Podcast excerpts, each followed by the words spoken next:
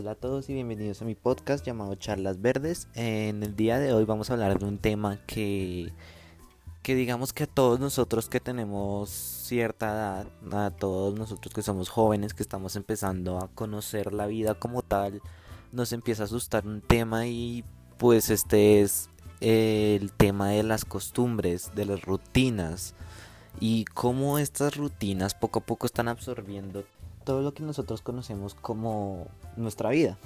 Eh, ¿A qué me refiero con esto? Y es que, pues claro, nosotros estamos en un punto en el que no tenemos un orden específico de nuestra vida. Estamos pasando, bueno, ya dejamos atrás la niñez y estamos empezando a entrar al mundo laboral, a cosas ya un poco más serias.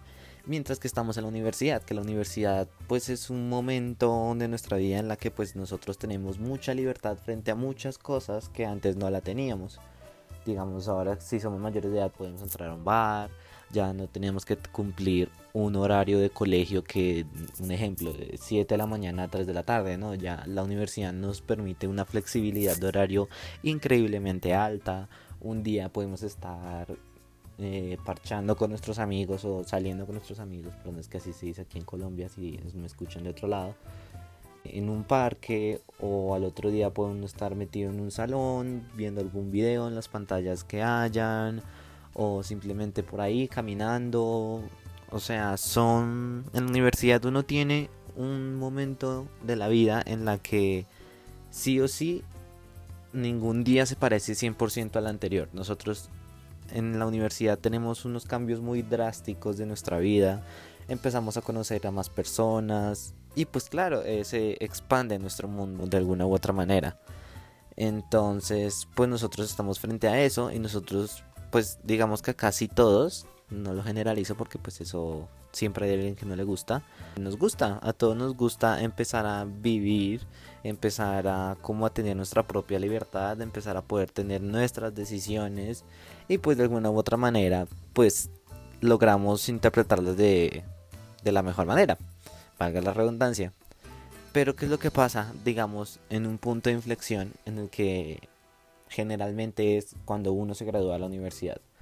O a esas más o menos que son como 23, ponle 24, 25 años, pues no hay un rango específico. Después de eso, uno entra a un mundo en el que sí o sí tenemos que empezar a competir de alguna u otra manera. ¿Competir en qué? En el mundo laboral nosotros tenemos recién graduados, o los que no estén graduados, o los que tengan un tecnológico o lo que sea, tienen que entrar en un mercado laboral y ese mercado laboral es mucho más complicado de lo que uno se imagina. Uno tiene que empezar a buscar un empleo adecuado, un empleo en el que uno se sienta bien, en el que sea remunerado de manera adecuada al trabajo y pues de esta manera poder poco a poco ir creciendo como persona. ¿Qué es lo que pasa cuando uno logra como sobrepasar ese momento de conflictos entre otras personas para poder conseguir un trabajo? Uno como que se asienta, por decirlo de alguna manera. Empieza como a sentarse de cierta manera que poco a poco uno empieza a repetir las mismas cosas todos los días. Porque uno entonces tiene que volver a cumplir un horario específico. Uno dice entonces, no, pues entre semana, de lunes a viernes, de 7 de la mañana a 5 de la tarde. Un ejemplo un ejemplo así loco, o de 8 de la mañana a 6 de la tarde, depende del horario que uno le den. Y pues uno empieza a acomodarse según ese horario, porque pues es el trabajo de uno y uno tiene que conseguir dinero. Entonces uno empieza a organizarse según el horario, entonces tal día, tal día, tal día, tal día. Si trabajo los sábados, entonces digamos que los viernes ya no podría salir con mis amigos del trabajo o con mis amigos de la universidad, si estoy hablando todavía con ellos. Y lo mismo, el sábado pues ahí miro qué hago, el domingo pues descanso porque es una semana muy pesada, entonces decido descansar. Y vuelve y empieza la semana, lunes, no sé qué.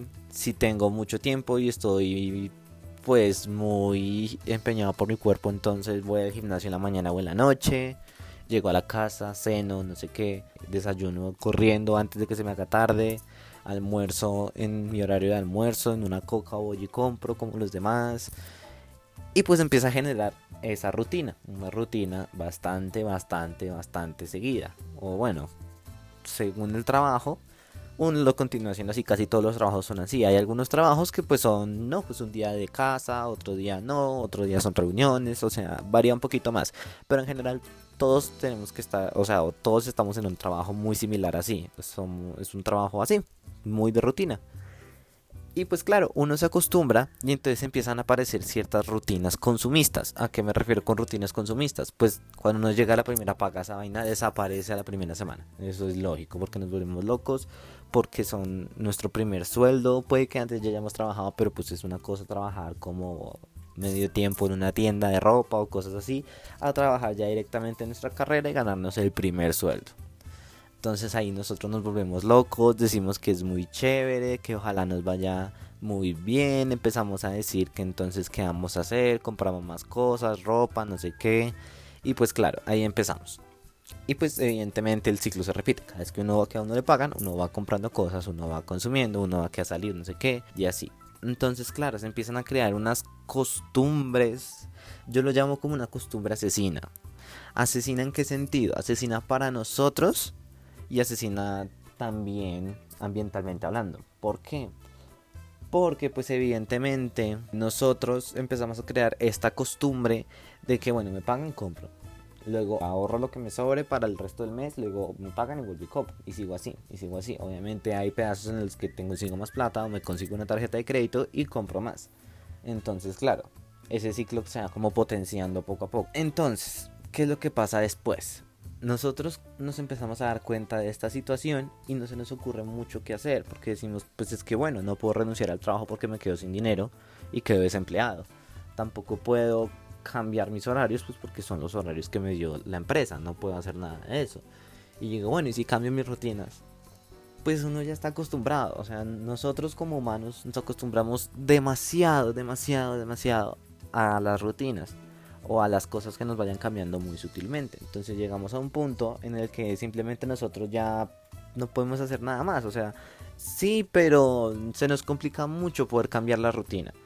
Y esta rutina, estas costumbres asesinas, como les digo, al final también nos terminan afectando a nosotros. ¿De qué manera? Pues nosotros nos aburrimos, entendemos a cómo a pensar que nuestra vida no tiene sentido después de ya llevar mucho tiempo con esa costumbre de el mismo ciclo no encontramos algo que nos distraiga de la manera adecuada, nos refugiamos en el consumismo, entonces creemos que si compramos más cosas nos va a ir mejor, entonces también estamos afectando ahí aún más al medio ambiente, estamos matando al medio ambiente por tener un consumo tan, tan, tan, tan grande.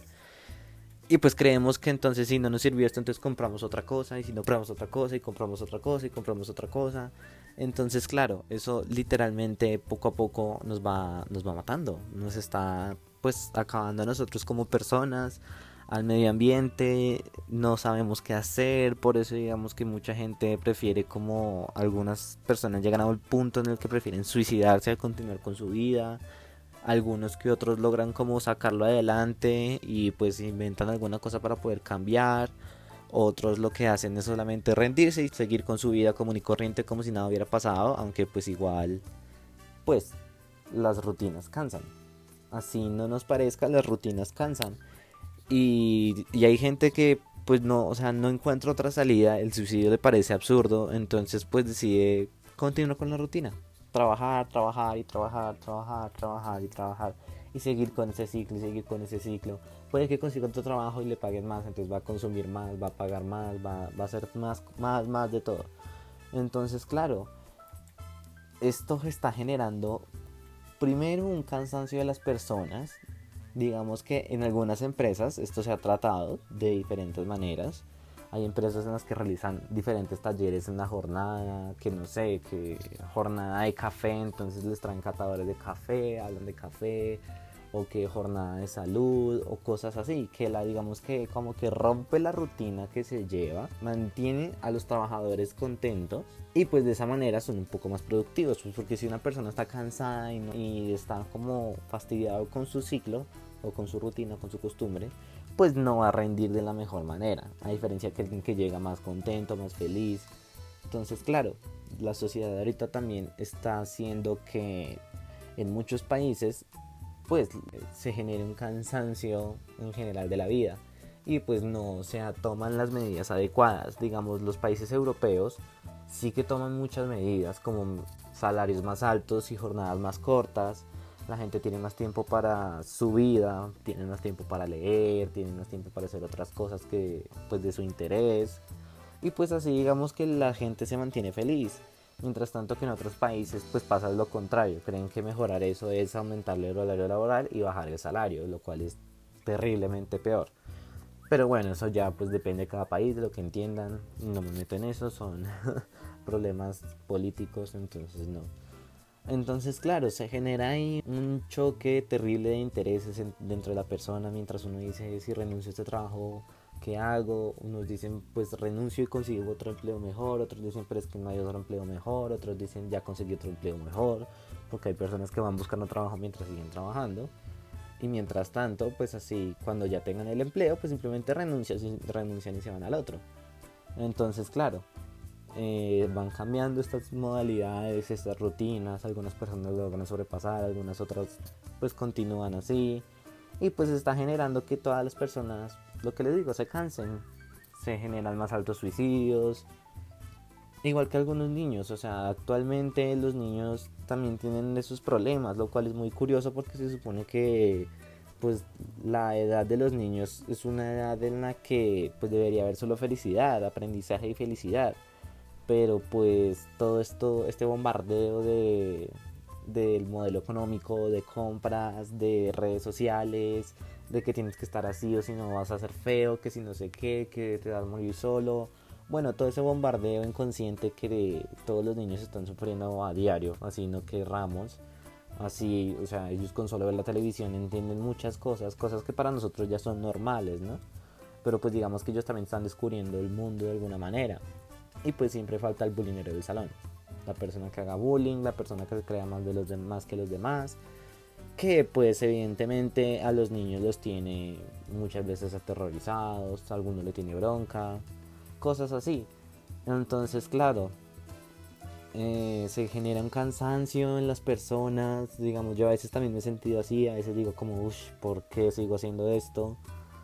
Pero continúo, consigo salir adelante, consigo hacer otras cosas que me distraigan y pues de alguna u otra manera logro salir de eso. Algunas personas no lo logran, otras personas creen que lo mejor es el suicidio y pues se suicidan, que es algo pues una decisión respetable porque pues si ellos lo decidieron pues es lo que dicen, o sea, el suicidio es, de valientes pero también de cobardes. Porque pues decidir quitarse la vida es algo muy muy complejo, muy complejo. Uno no toma una decisión así a la ligera, uno es como, ay, me voy a matar y ya pero pues claro, también trae consigo que pues también hay muchas otras alternativas a eso. Pero bueno, eso ya también puede ser otro tema aparte, estamos hablando de costumbres. Entonces, claro, tenemos en cuenta eso. Y lo curioso es que todo esto tiene un común denominador. Hay una cosa que a pesar de todos los problemas que nosotros tengamos, a pesar de todas las rutinas que nosotros armamos, siempre tiene un daño.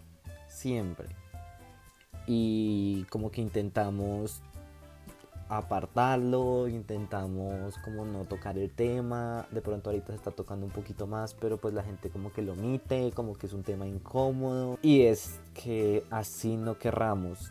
Todo lo que estamos haciendo está afectando al medio ambiente, está acabando con el medio ambiente, está matando al medio ambiente a todos los animales, lo que les decía en, en un episodio anterior salió ya una documentación de, creo que era de la ONU, si no me equivoco, en el que decía que ya más de un millón de especies están en peligro de extinción.